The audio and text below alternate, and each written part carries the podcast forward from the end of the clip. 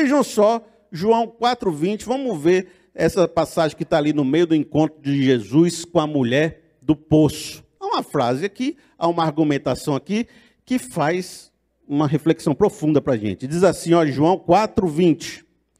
Nossos antepassados adoraram nesse monte. Isso aqui é a mulher falando para Jesus. Nossos antepassados adoraram nesse monte, mas vocês, judeus, dizem que Jerusalém é o lugar onde se deve adorar. Jesus declarou: Creia em mim, mulher. Está próxima a hora em que vocês não adorarão o Pai nem neste monte, nem em Jerusalém. Vocês, samaritanos, adoram o que não conhecem. Nós adoramos o que conhecemos, pois a salvação vem dos judeus. No entanto, está chegando a hora, e de fato já chegou, em que verdadeiros adoradores adorarão o Pai em espírito e em verdade. São estes os adoradores que o Pai procura. Deus é espírito e é necessário que os seus adoradores o adorem em espírito e em verdade. Disse a mulher: Eu sei que o Messias, chamado Cristo, está para vir. E quando ele vier, vai explicar tudo isso para nós. Então Jesus declarou: Eu sou o Messias, eu que estou falando com você. Você entendeu? Todo mundo entendeu?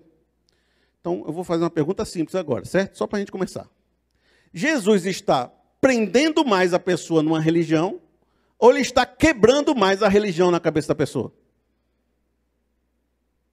Ele está prendendo mais a pessoa naquilo que já existe estruturalmente falando ou ele está quebrando a estrutura para apresentar uma novidade de vida para ela.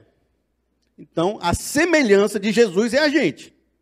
A gente quebra a estrutura para apresentar uma nova realidade para a pessoa. E essa pessoa, a samaritana, que fazia parte de um povo que se misturou com outros povos, o povo do norte, e misturou as doutrinas de revelação do Pentateuco com um bocado de coisa. E tinha um povo judeu que era mais fielzinho, que seguia as coisas bem direitinho, que o Messias vinha de lá. Esse povo aqui escolheu um monte Gerizim para adorar. Aqui é o lugar santo, aqui é o lugar santo. E o povo judeu tinha Jerusalém. Aí, a pergunta da mulher é: qual é o lugar certo para minha fé se desenvolver? Quem é que está certo? Qual é a doutrina correta? Qual é o lugar que Deus fala e abençoa? Qual é o lugar que eu devo me envolver? Qual é o lugar que eu posso fazer isso que você está me propondo? Porque um lugar não é só uma terra que você diz que é santa.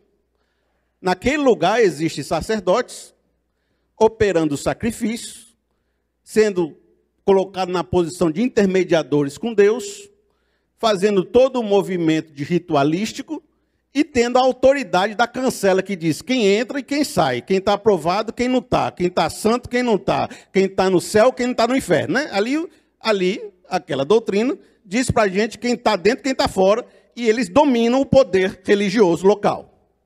De maneira que eles vão dizer, aqui é a bênção de Deus e nós controlamos quem entra, quem sai e somos o intermediador de você com Deus.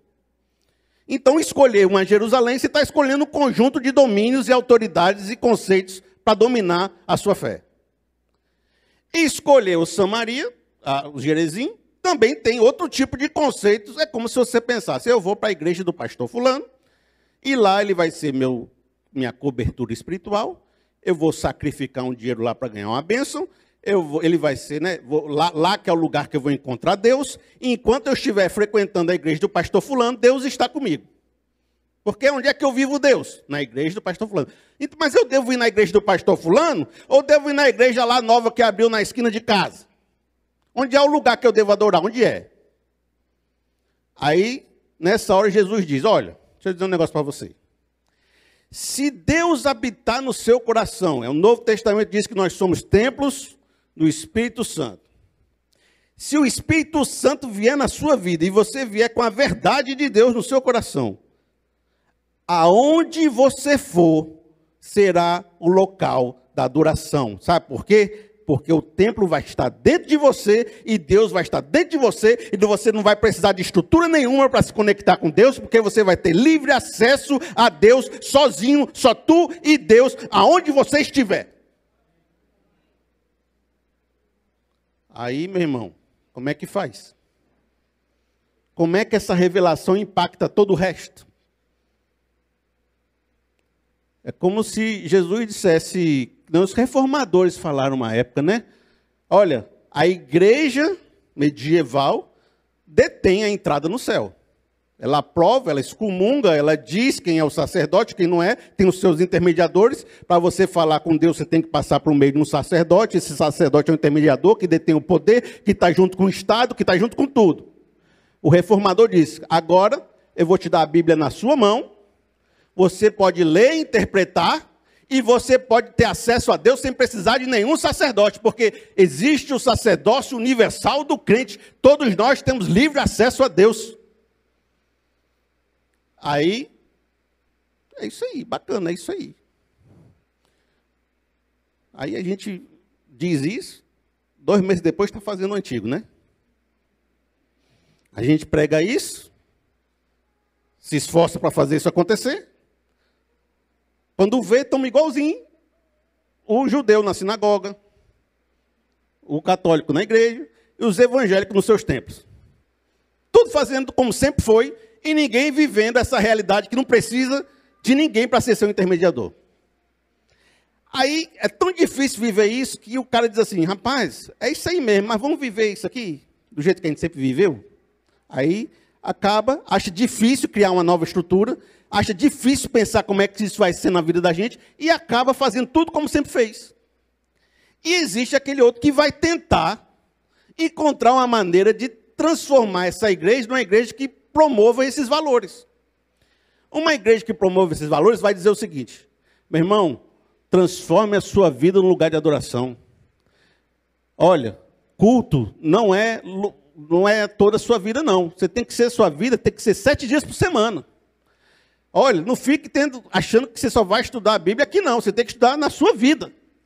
Toda hora essa igreja está jogando você para fora. E, e, e a, a, igreja do outro está toda hora dizendo: é aqui que é o lugar de bênção, é aqui que é o lugar que acontece, é aqui que você tem que vir para a EBD, é aqui que você tem que vir para o evento, aqui que você tem que vir para o negócio das mulheres. Aí essa igreja só está jogando para o lugar sagrado. A outra está dizendo: vai, você deve viver lá. A sua vida toda é uma adoração. A outra está jogando para fora. Essa daqui esvazia.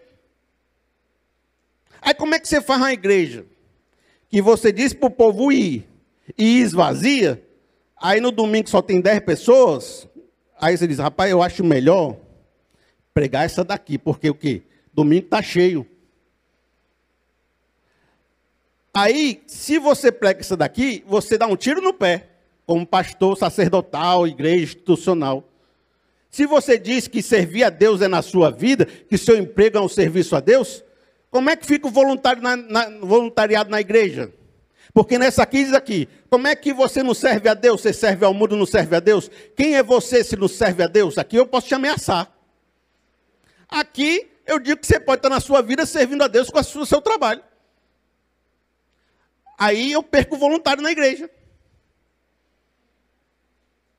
Aí como é que fica os ministérios infantil? Eu não posso obrigar ninguém, não posso oprimir ninguém, não posso dizer que está todo mundo no inferno se não servir. Ah, mas pastor, então, então vou, eu vou usar essa, essa, doutrina aqui, é melhor, é melhor para a instituição, é melhor essa daqui, que é o como sempre foi antes de Cristo. Então Cristo ele vem quebrar um paradigma que exige um esforço nosso de entender. Então como é que a gente vai viver isso? Esse esforço não é uma resposta pronta é um exercício contínuo crítico.